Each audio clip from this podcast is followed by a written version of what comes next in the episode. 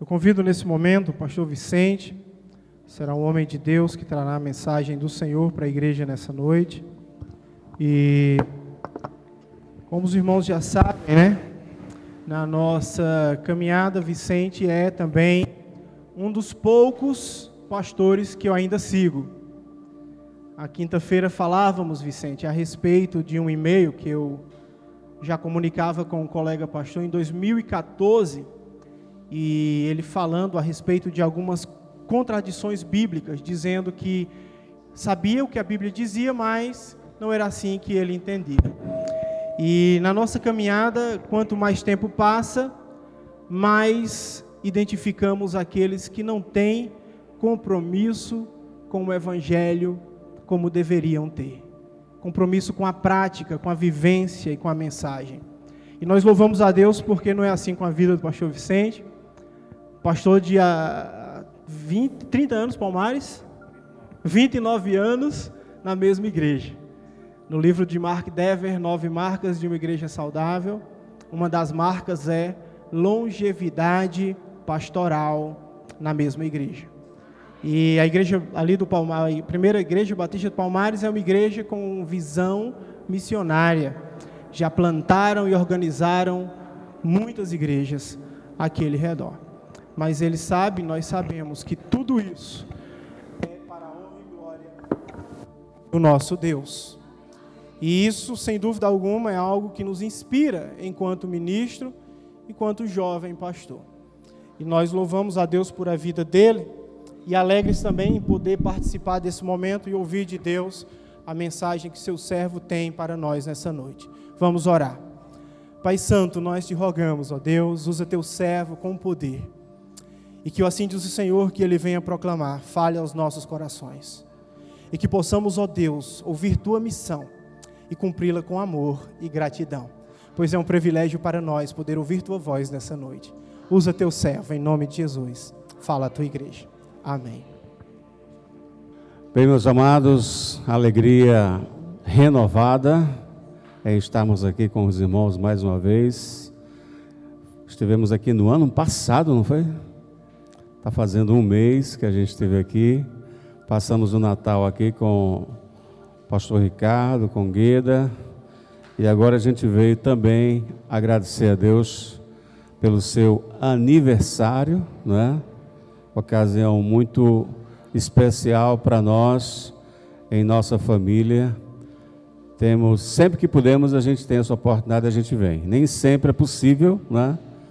Mas sempre que é possível, a gente está aqui. É um prazer sempre a gente ver a nossa irmã Elânia.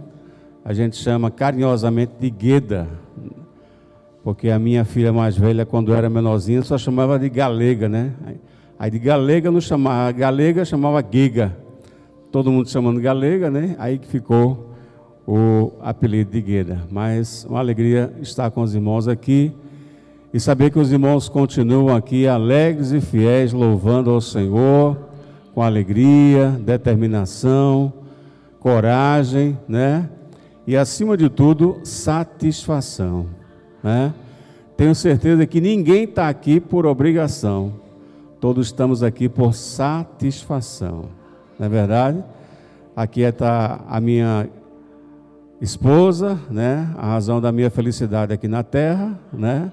Ali meu cunhado Erivaldo, meu genro Paulo Fernandes e a minha filha mais velha Elana. Como diz o pastor Ricardo, só faltou a Camila, né? Camila está tá trabalhando hoje, está de plantão. Mas, meus amados, a gente vinha para cá só para passar o final de semana. Né? O pastor Ricardo nos convidou para pregar. E, como sempre, a gente tem a alegria de poder continuar servindo ao Senhor. Né? Deixamos lá a nossa igreja, com os irmãos lá também na escala, com a participação de missionário, tudo. Mas aonde a gente chega, a gente sempre está pronto a servir ao Senhor. Amém?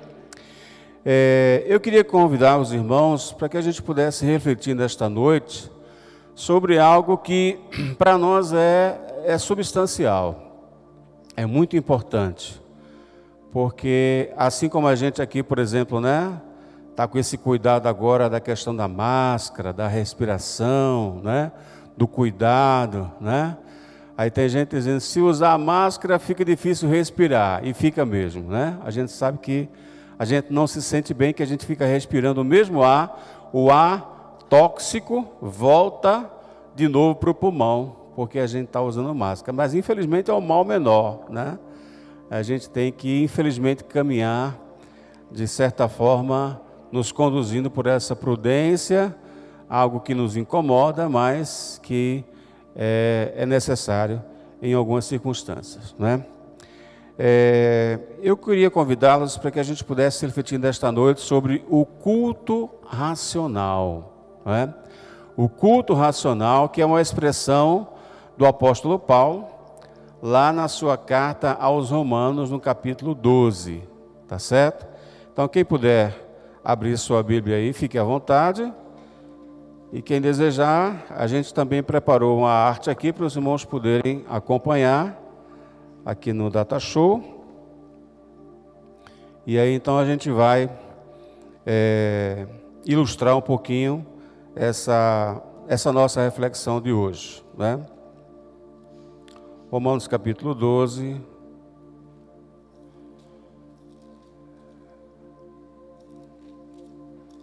A gente, apesar de ter o recurso da tecnologia, né? Mas a Bíblia sempre é mais fácil para a gente poder recorrer a alguma outra passagem, fica mais rápido, né? Mas vamos lá então, o culto racional na expressão do evangelho operacional. Sem qualquer intenção de rima, né? O nosso objetivo, na verdade, é entender o que o culto tem a ver com o serviço, né? com o servir ou com o serviço. Então, apóstolo Paulo de Romanos, capítulo 12, versos 1 e 2, diz: Rogo-vos, pois, irmãos, pelas misericórdias de Deus, que apresenteis o vosso corpo por sacrifício vivo, santo e agradável a Deus, que é o vosso culto racional. E não vos conformeis com este século, mas transformai-vos pela renovação da vossa mente, para que experimenteis qual seja a boa, agradável e perfeita vontade de Deus. Amém? Vamos orar. Pai amado, Pai querido, mais uma vez estamos aqui nesse momento que é o momento do Senhor, Pai. Nós aqui somos apenas boca, nós aqui somos apenas instrumento, mas a voz é do Senhor, o falar é do Senhor, o querer é do Senhor e a verdade é do Senhor, Pai. O Senhor que tem acompanhado a vida desta comunidade, desta igreja aqui, Senhor, pastoreada pelo nosso amigo, pastor Ricardo Cavalcante, ao longo de todos esses anos, e este ano em especial, ano, Senhor, de enfrentamento dessas questões da pandemia, a igreja continua a ser igreja e o teu povo não abre mão de continuar te servindo de todo o coração, Pai. Então, nesse momento, além daquilo que o Senhor nos preparou aqui, o Senhor fique à vontade para falar a cada vida e a cada coração porque de cada vida e cada coração só o Senhor é quem pode falar, Pai. Que assim, portanto, o Senhor ministre aos nossos corações, em nome de Jesus. Amém. Amém. Bem, queridos, o texto que a gente tem aí,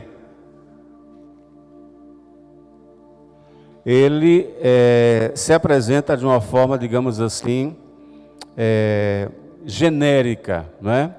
O texto que a gente tem do apóstolo Paulo, escrito aos Romanos, é uma carta, digamos assim, uma carta muito densa, uma carta. Ah, algumas pessoas costumam chamar de o Evangelho de Paulo. Né? Tem o Evangelho de João, tem o de Mateus, tem o de Lucas, tem o de Marcos. E algumas pessoas dizem que Romanos é o Evangelho de, de, de Paulo. Como Paulo falando a uma igreja, a uma cidade que naquele momento era uma cidade, digamos assim, é, mundial, Roma, né? E aí a carta de Paulo é dirigida àquela igreja, assim como a gente tem Filipenses, Colossenses, Efésios, Gálatas, Coríntios 1, Coríntios 2, Tessalonicenses, né, Timóteo, as cartas pastorais, enfim. O apóstolo Paulo foi pródigo no sentido da produção literária, e isso foi extremamente importante para a igreja primitiva daquele momento. Mas, distintamente de outras cartas, a carta aos Romanos é uma carta que a gente pode chamar de uma carta impessoal. Não é? Você, por exemplo, escreve uma carta a alguém que você conhece, então você fala detalhes pessoais, você fala situações, você fala alguns momentos, retrata algumas recordações, não é? Na carta à igreja em Roma, Paulo, na verdade, tem essa dificuldade, porque Filipenses ele conhecia, os Efésios ele conhecia, os Gálatas ele conhecia, mas Roma ele não conhecia. E um segundo motivo interessante dessa carta que ele escreve a Roma, a igreja em Roma, é que nessa carta o apóstolo Paulo desejava ir, desejava estar ali com os cristãos em Roma. E Roma foi uma igreja que não foi fundada por ele. Roma não foi uma igreja sob orientação apostólica dele. Roma passou a existir.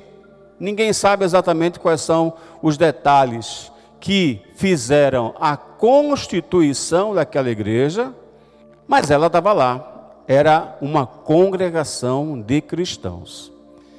E aí, eu não coloquei aqui na tela, mas os irmãos podem abrir aí, no capítulo 1 de Romanos, ele menciona exatamente esse registro no verso 8.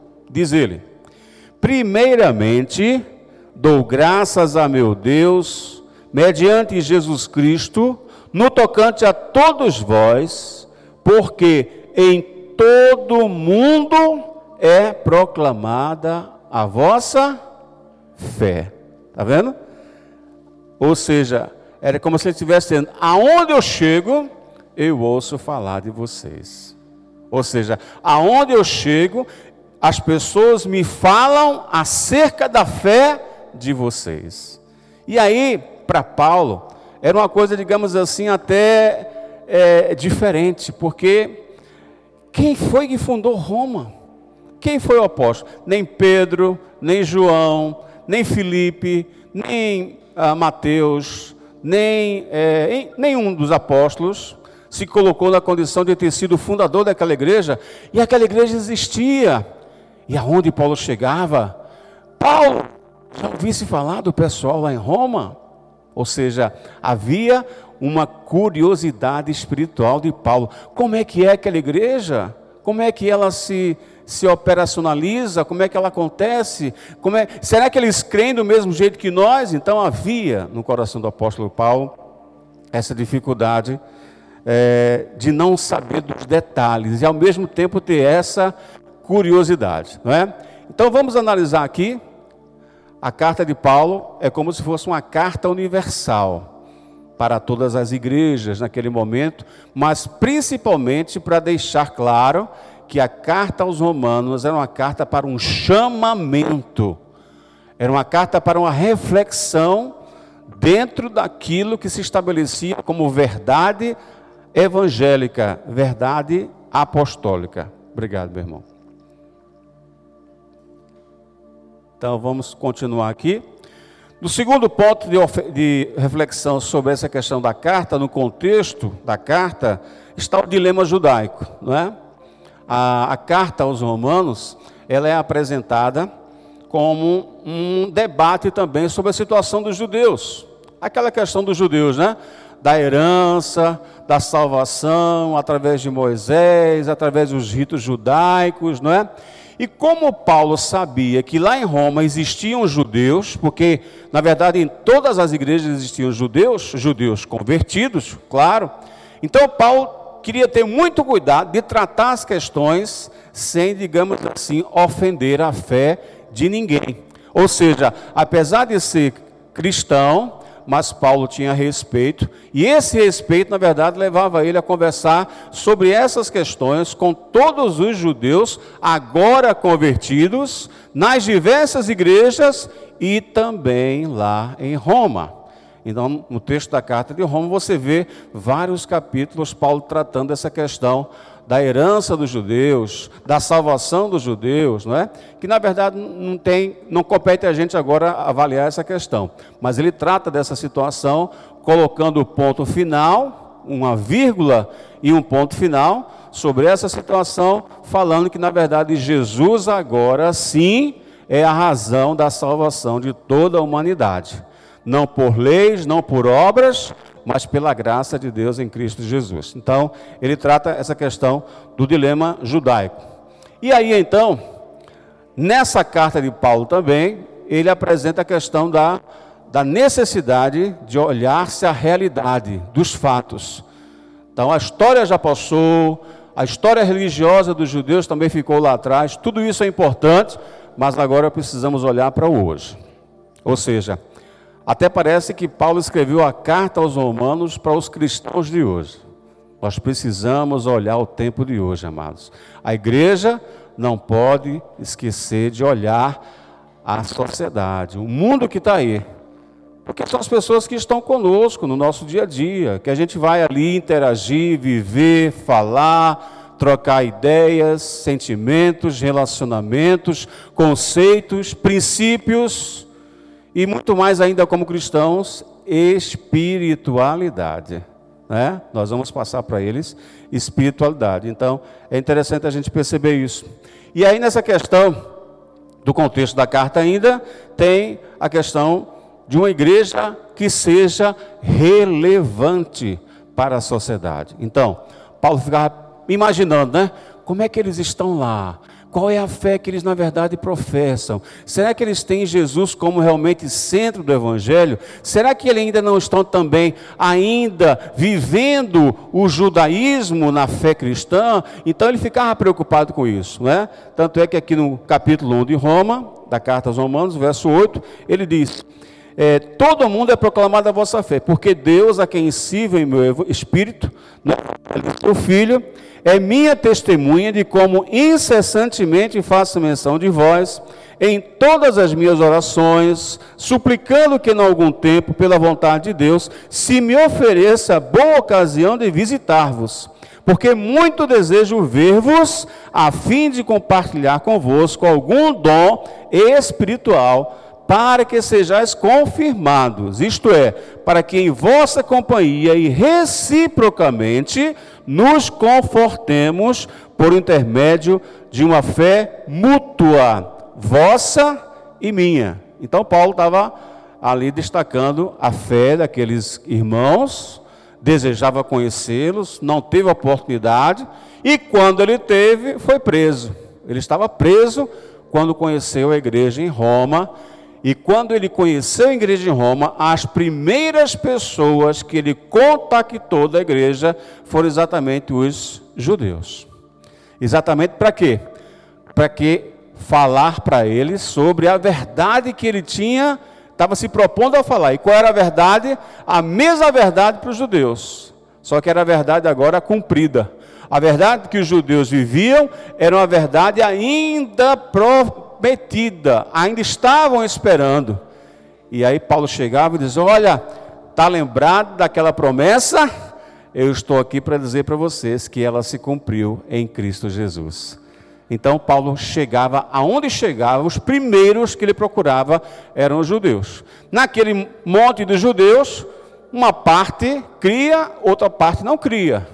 Quem cria, seguia e formava a igreja. Quem não cria, começava a se organizar para perseguir ele, como aconteceu a perseguição que a gente sabe nos relatos do livro de Atos dos Apóstolos. Né? E assim foi o evangelho da igreja primitiva. Finalizando aqui a nossa reflexão sobre essa realidade do contexto da carta, nós temos também essa preocupação de Paulo que a igreja de Roma não tivesse outra perspectiva, mas que fosse a mesma que ele cria, a mesma que ele vivia. Ou seja, ele estava preocupado com essa questão do desconceito apostólico com relação à visão da igreja. Será que a igreja é a igreja mesmo evangélica, cristã, centrada em Cristo, na comunidade apostólica? Ele estava preocupado, né? Então, ele mostra exatamente essa realidade. E aí, nessa reflexão que a gente percebe na carta, a preocupação de Paulo era saber exatamente que igreja o Senhor veria ali em Roma, diante dos fatos que ele sabia que Roma estava vivendo. Todo mundo sabe que Roma era a capital do mundo, assim como nós hoje, né? Infelizmente, os irmãos sabem disso. Hoje nós vivemos não apenas Roma, nós, mas nós vivemos uma Sodoma e Gomorra na sociedade em que nós vivemos, não é? Uma sociedade que está cada dia mais é, degenerada nos princípios que a palavra de Deus tem colocado para todos nós, relacionados à, à família, relacionados a a, contra o aborto, relacionados à liberdade com relação à questão das drogas, à discriminação das drogas, enfim, né? tudo aquilo que nós temos pregado, a sociedade, uma parte dessa sociedade, tem se colocado de forma oposta e uma oposição ferrenha, uma oposição a ponto de nos chamar retrógrados, né? ortodoxos, conservadores, né? Nos, nos chamar até de negacionista, negacionistas diante dessa realidade. Então, queria que os irmãos agora pudessem acompanhar comigo alguns momentos relacionados a essa questão do entendimento. Quando Paulo diz: Rogo-vos, pois, irmãos, pela compaixão de Deus, que apresenteis o vosso corpo em sacrifício vivo, santo e agradável a Deus, que é o vosso culto racional, e não vos conformeis com este século, mas transformai-vos pela renovação da vossa mente, para que experimenteis qual seja boa, agradável e perfeita a vontade de Deus. Então vamos entender essa questão do culto racional, não é? O que é o culto racional, pastor? Em primeiro lugar, o culto racional é um ato voluntário. Tá certo? Então, pode voltar aí, pronto aí. Obrigado. É um ato voluntário, não é? E quando a gente fala culto racional, nós não estamos dizendo culto de contemplação, de adoração. O culto, na verdade, aqui é uma expressão do nosso servir.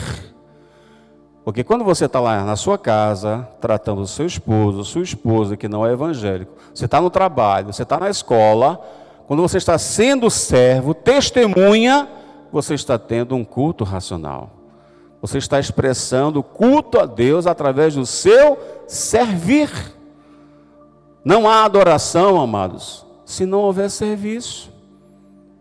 E a gente fala isso por quê?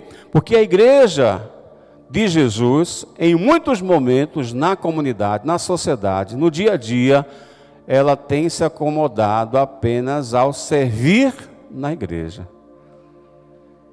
E servir na igreja não é servir a Deus. Servir na igreja, vir à igreja, é apenas uma parte da nossa liturgia cristã, da nossa fé evangélica. Aqui a gente adora a Deus, Aqui a gente recebe o ensino, a gente se capacita, aqui a gente convive, a gente aprende, a gente paga o preço de sermos igreja a cada dia, mas é lá fora que a igreja será a igreja de fato. Amém? Para não dizer aos irmãos que eu estou inventando história, vamos abrir em Mateus capítulo 16. Esse texto aí eu não coloquei aqui na, na arte, Mateus 16. Veja o que diz o Senhor Jesus ali aos seus discípulos. Mateus 16, a partir do verso 18 em diante. Ele diz o seguinte: Vamos ler a partir do verso 16, né? Respondendo Simão Pedro, disse: Tu és o Cristo, o Filho do Deus vivo. Então Jesus lhe afirmou: Bem-aventurado és, Simão Barjonas, porque não foi carne e sangue quem te revelou, mas meu Pai que está nos céus. Também eu te digo que tu és Pedro, e sobre esta pedra edificarei a minha igreja, e as portas do inferno não prevalecerão contra ela. Dar-te-ei as chaves do reino dos céus, o que ligares na terra terá sido ligado nos céus, e o que desligares na terra terá sido desligado nos céus. Então advertiu os seus discípulos de que a ninguém dissessem ser ele o Cristo, ainda naquele momento. Não é? Aqui no próprio texto, no próprio contexto de Mateus 16, quando fala da origem da igreja, né? esse texto aqui é o texto da origem da igreja, no verso 24, Jesus fala aos seus discípulos, ó, Mateus 16 ainda. Então disse Jesus a seus discípulos: Se alguém quer vir após mim, a si mesmo se negue, tome a sua cruz e siga-me. Porquanto quem quiser salvar a sua vida, perdê-la-á, e quem perder a vida por minha causa, achá-la-á. Ou seja, a igreja é aquela que está pronta a seguir Jesus. E Jesus disse várias vezes, não é? Para a gente levar a palavra, para a gente pregar o Evangelho, para a gente olhar para o mundo e ver que o mundo estava no pecado, nas trevas, a parábola do semeador, a parábola do bom tesouro, a palavra da mostarda, enfim, toda a história de Jesus foi dizer para a igreja: vocês estão aqui para fazer lá, vocês estão aqui para impactar lá, né? Amém? Os irmãos estão entendendo, né? Então, prosseguindo aqui. O culto racional é integral, não é uma parte da nossa vida, é a vida. É aqui no templo, é na casa, é no trabalho. Como diz aqui o texto, né? O verso 1: O vosso corpo por sacrifício vivo. sacrifício vivo é aquele que está pronto a ser uma oferenda. Nós não temos aqui o altar, né? O altar, na verdade, é, uma, é um símbolo judaico, mas o altar significa vida queimada para a glória do Senhor. Então, vida entregue, vida dedicada, vida que trabalha em função da glória de Deus, tá certo? Uma terceira reflexão sobre o culto racional é que ele é a expressão da santidade. Não é a minha santidade, não é a sua santidade, é a santidade de, de Deus. Vamos lembrar lá do Salmo, lá quando o salmista diz: Adorai ao Senhor na beleza da sua santidade. Então, não é a sua santidade que vai prover culto aqui é a santidade de Deus. Então não, pense que sou eu, ah, porque eu vou, eu tô, vou estar mais santo, eu vou estar mais comportado, eu vou estar mais isso, aí o culto vai ser melhor para mim ou para minha igreja. Não, é a santidade de Deus. É ela que faz acontecer na nossa vida, não é você que se torna santo. Você se torna santo, sabe quando? Quando você se relaciona com Deus. É o estar com Deus que opera a santidade. Não é simplesmente, não faça isso, não faça aquilo, não faça isso, não faça aquilo. Aí seria legalismo. É a volta ao judaísmo. Isso sim, é judaísmo. O cristianismo não. É estar com Deus. Nós somos santos por estar em relação com Ele. Não é? E aí então tem o versículo santo, não é? por sacrifício vivo, santo e agradável a Deus. A quarta reflexão: o culto racional deve agradar a Deus e não a você. Tem gente que vem para a igreja, né? Ah, porque o culto foi assim, o culto foi assado. Não, o culto não tem que agradar você. O culto tem que agradar a Deus. E você tem que vir aqui para você agradar a Deus. Não é você se sentir ah, hoje foi assim. Ah, hoje foi assado. Ah, foi melhor assim. Semana passada não foi. O culto é você quem presta a Deus. Então, o culto, ele é para agradar a Deus, ele é pessoal. Apesar de a gente fazer coletivamente, mas Deus está olhando para o seu coração. Foi o texto que a irmãzinha leu aqui no início do culto? O Pai procura aqueles que o adorem em espírito e em verdade. O Pai procura. Veja que coisa linda, né? Deus sai procurando. Onde é que tem um? Onde é que tem alguém me adorando? O Senhor vai ali para receber a adoração. Que coisa linda, né? Ele deve ser sincero, né? Verdadeiro deve ser tributivo. O que é tributivo? A quem deve, a quem se deve. Então eu não estou aqui para dar um culto a Deus, eu estou aqui para tributar a Ele, porque Ele é digno da nossa adoração. Eu sou devedor eterno em adorar a Deus, amados, porque Ele é supremamente perfeito, supremamente santo, supremamente todo-poderoso, supremamente em tudo. E ele fica procurando você para receber adoração. Já pensou? Dá para explicar um Deus tão grande, tão maravilhoso, e ele parar para saber se o teu coração está em sintonia com ele? Né? Então, é uma coisa.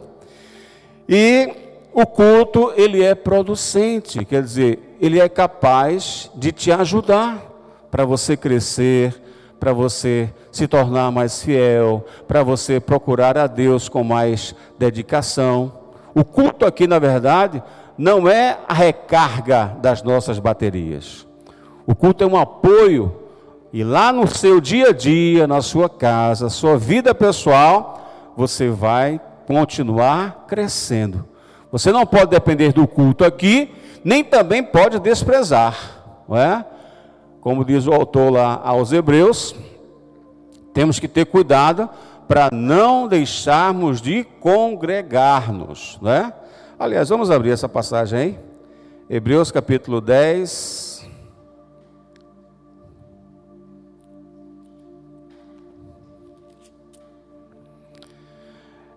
O verso 25, alguém leia para mim, por favor?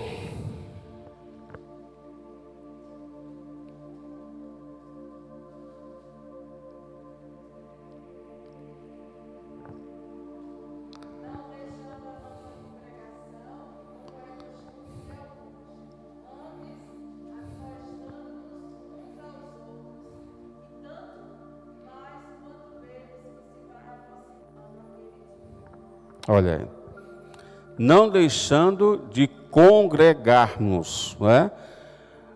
Ah, como é costume de alguns. Então veja, naquela época, né, o apóstolo Paulo já chamando a atenção dos cristãos judaicos ali para essa realidade. Ou seja, o culto, amados, deve ser sincero, deve ser voluntarioso, pessoal, tributivo e agradável a Deus. Esse é o culto real que a gente vive aqui na comunidade coletiva e vivemos pessoalmente com a nossa família, com os nossos irmãos lá fora no mundo. Uma quinta reflexão que nós podemos fazer é que o culto racional deve resultar na efetivação de sua vontade absoluta e soberana. Nós não estamos aqui para fazer a nossa vontade. A nossa vontade ela é falha, ela é limitada, a nossa vontade é finita, a nossa vontade é susceptível. Nós temos que encarar que é a vontade de Deus. Não foi assim que Jesus ensinou no Pai Nosso, né? Pai nosso que estás nos céus, santificado seja o teu nome, venha a nós o teu reino, seja feita a tua vontade, a vossa vontade. Então, é isso que a igreja tem que viver também a cada dia. Uma sexta reflexão sobre o culto racional é que no culto verdadeiramente racional, a igreja não pode perder o trono de vista. Né? Estão lembrados lá de Isaías, capítulo 6? Isaías? No ano que morreu o rei Uzias, eu vi a glória de Deus, né? E ali ele passa a dizer e retratar aquela situação. E disse: Vou morrer porque sou pecador, habito no meio de impuros lábios, vou morrer. Daqui a pouco o anjo veio da presença de Deus com uma tenaz, tocou nos lábios de Isaías e disse: Eis que a tenaz tocou os teus lábios, perdoados estão os teus pecados. O que é que aconteceu naquela hora? Ele ouviu uma voz que dizia: A quem enviarei? Quem há de ir por nós? Qual foi a resposta dele? Eis-me aqui, envia-me a mim. Não é? Então, amados irmãos, culto é visão da glória de Deus. Seja aqui, seja no nosso dia a dia e fora, na comunidade. A gente tem que entender que a presença de Deus está conosco. A glória de Deus, amados, nos acompanha em cada momento. Então, é esse é esse viver que na verdade agrada a Deus e nos ajuda a não nos amoldarmos ao mundo. Porque se a gente perde a visão do trono, só tem outra visão que a gente vai ter, que é a visão do inferno, da treva, o mundo sem Deus, né? um mundo no pecado. Em sétimo lugar, irmãos, o culto racional. No culto racional, a igreja não pode perder de vista o mundo também. Pastor, não estou entendendo. Você falou que a gente não pode perder de vista o trono de Deus, agora não pode perder de vista o mundo, mas é exatamente isso. Foi isso que aconteceu lá na visão de Isaías. No momento que ele viu a glória de Deus, ele disse: Vou morrer. Aí daqui a pouco Deus perdoou ele e mandou ele para onde? Para o mundo, para levar a palavra de Deus. Está vendo? Quando a gente olha para Deus, amados, a nossa visão do mundo é uma outra visão. E aí a nossa visão passa a ser uma visão de amor, de paixão, uma visão de desejo pelas almas perdidas, para que as pessoas reencontrem-se novamente com Deus e assim o Evangelho possa impactar de fato a vida das pessoas. Então, no verso 2 diz, no capítulo 12, né?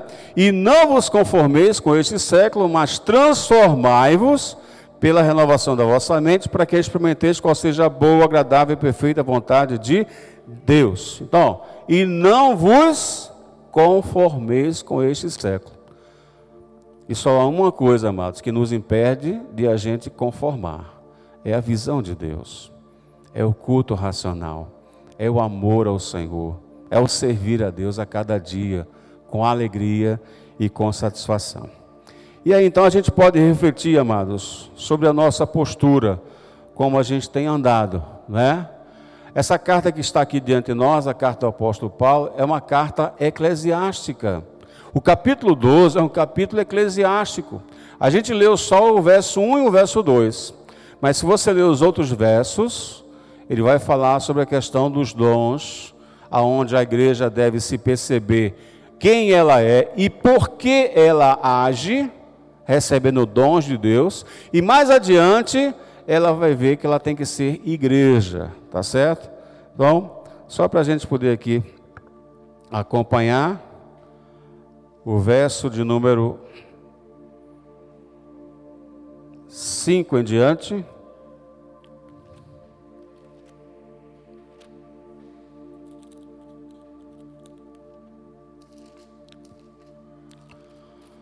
No capítulo 12, a gente lê o verso 1 e 2, e do verso 3 até o verso 8 é a realidade dos dons espirituais. Né? Vocês, pastor, pode colocar aqui para a gente acompanhar. Porque pela graça que me foi dada, digo a cada um dentre vós, que não pense de si mesmo além do que convém, antes pense com moderação, segundo a medida da fé que Deus repartiu a cada um. Porque assim como no só corpo temos muitos membros, mas nem todos os membros têm a mesma função, assim também nós, conquanto muitos somos um só corpo em Cristo e membros uns dos outros, tendo, porém, diferentes dons, segundo a graça que nos foi dada, se profecia, seja a proporção de fé, se ministério, dediquemos ao ministério, o que ensina, esmere-se no fazê-lo, o que exorta, faça com dedicação, o que contribui com liberalidade, o que preside com diligência, quem exerce misericórdia com alegria. falando sobre os dons. E a partir do verso 9, ele fala sobre o serviço. E aí ele começa dizendo: o amor seja sem hipocrisia, detestai o mal, apegando-vos ao bem, amai-vos cordialmente com amor fraternal, preferindo-vos em honra uns aos outros. Veja que quando ele começa a falar do servir, ele começa pelo amor. Aí a gente lembra de 1 Coríntios 13, né? Não adianta eu ter riqueza, não adianta falar tantas línguas, não adianta fazer tantas boas obras, se não tiver amor, nada existe. Tudo tem que ser com amor, amados. Tudo na nossa vida. A igreja, a família, o nosso testemunho, nossa comunhão, o agir lá fora, é pelo amor. Nada pode ser sem amor. Porque sem amor vai ser uma coisa, chamada religião. Então, vamos refletir um pouquinho aqui em três realidades, né? Que evangelho nós temos vivido?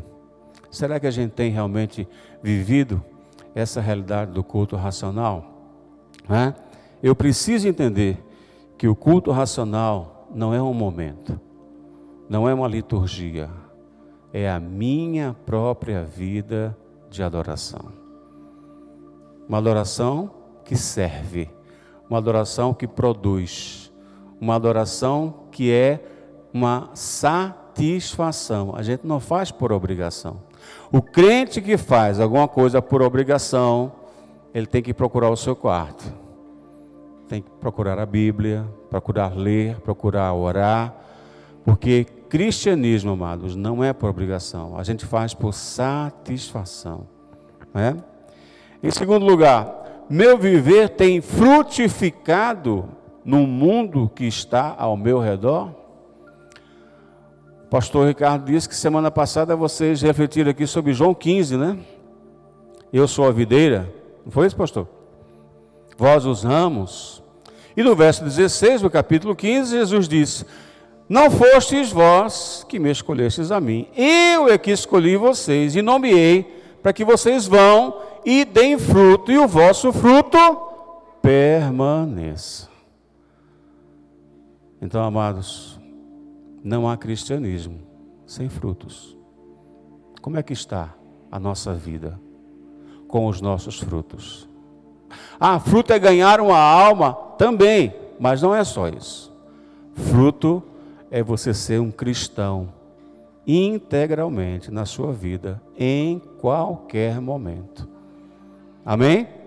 Então, antigamente o pessoal, não, os frutos são almas que a gente vai ganhar. Não, a alma também é. Mas os frutos passam por uma vida de dedicação a Deus. E em terceiro lugar, amados, minha vida tem glorificado a Deus na expressão da sua vontade? Alguém pode dizer, pastor, isso é uma, coisa, uma questão tão óbvia. Não, não é tão óbvia não. Sabe por quê? Porque muitas vezes a gente tem hoje, nos dias de hoje, vivido um evangelho aonde a maioria do pessoal que tem pregado o evangelho, tem pregado o evangelho para satisfazer a sua vontade. Para satisfazer as suas necessidades. Para satisfazer suas carências o Evangelho hoje tem sido pregado como autoajuda, porque Deus vai cuidar de você, porque Deus vive em função de você, porque os anjos do Senhor virão aqui para atender a tua necessidade. Nosso Pai é o Deus Criador e sustentador de toda a terra. A gente não precisa desse Evangelho de autoajuda, de massagear o ego das pessoas. A gente está aqui pela graça e misericórdia do Senhor. Você está aqui porque Deus trouxe você até aqui e Deus te acompanha em cada momento. Está lembrado que Jesus disse lá em Mateus capítulo 6, verso 33? Está lembrado? Aquela musiquinha, não sei se o pessoal conhece aqui. Buscai primeiro o reino de Deus e a sua justiça, e todas as coisas vos serão acrescentadas. Aleluia, aleluia. A música é assim e o versículo também está assim. Jesus sentiu na vida dos seus discípulos a mesma preocupação. O que é que eu vou fazer? Como é que eu vou resolver? Quando é que vai acontecer? Quando é que Deus vai abençoar? Não, não, não. Vocês estão errados. Quem pensa assim, Mateus, Marcos, Lucas, João, quem pensa assim são os gentios. Vocês não são gentios. Vocês são filhos. E se Deus cuida de um passarinho, Deus cuida de uma flor lá no campo, imagine dos filhos. Agora, busque em primeiro lugar o reino de Deus. Amém? Que assim, amados, nós procuramos, procuremos a cada dia viver esse culto racional, de servir integralmente ao Senhor a cada dia, com a nossa alegria, a nossa força, todo o nosso melhor ao Senhor, porque certamente a cada dia nós teremos uma igreja relevante.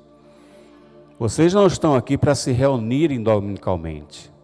Vocês estão aqui para abençoar esta cidade, para abençoar a sua família, para abençoar o seu local de trabalho. Que a graça do Senhor seja fluente na vida de cada um. Pai amado, obrigado, Deus, pela tua palavra.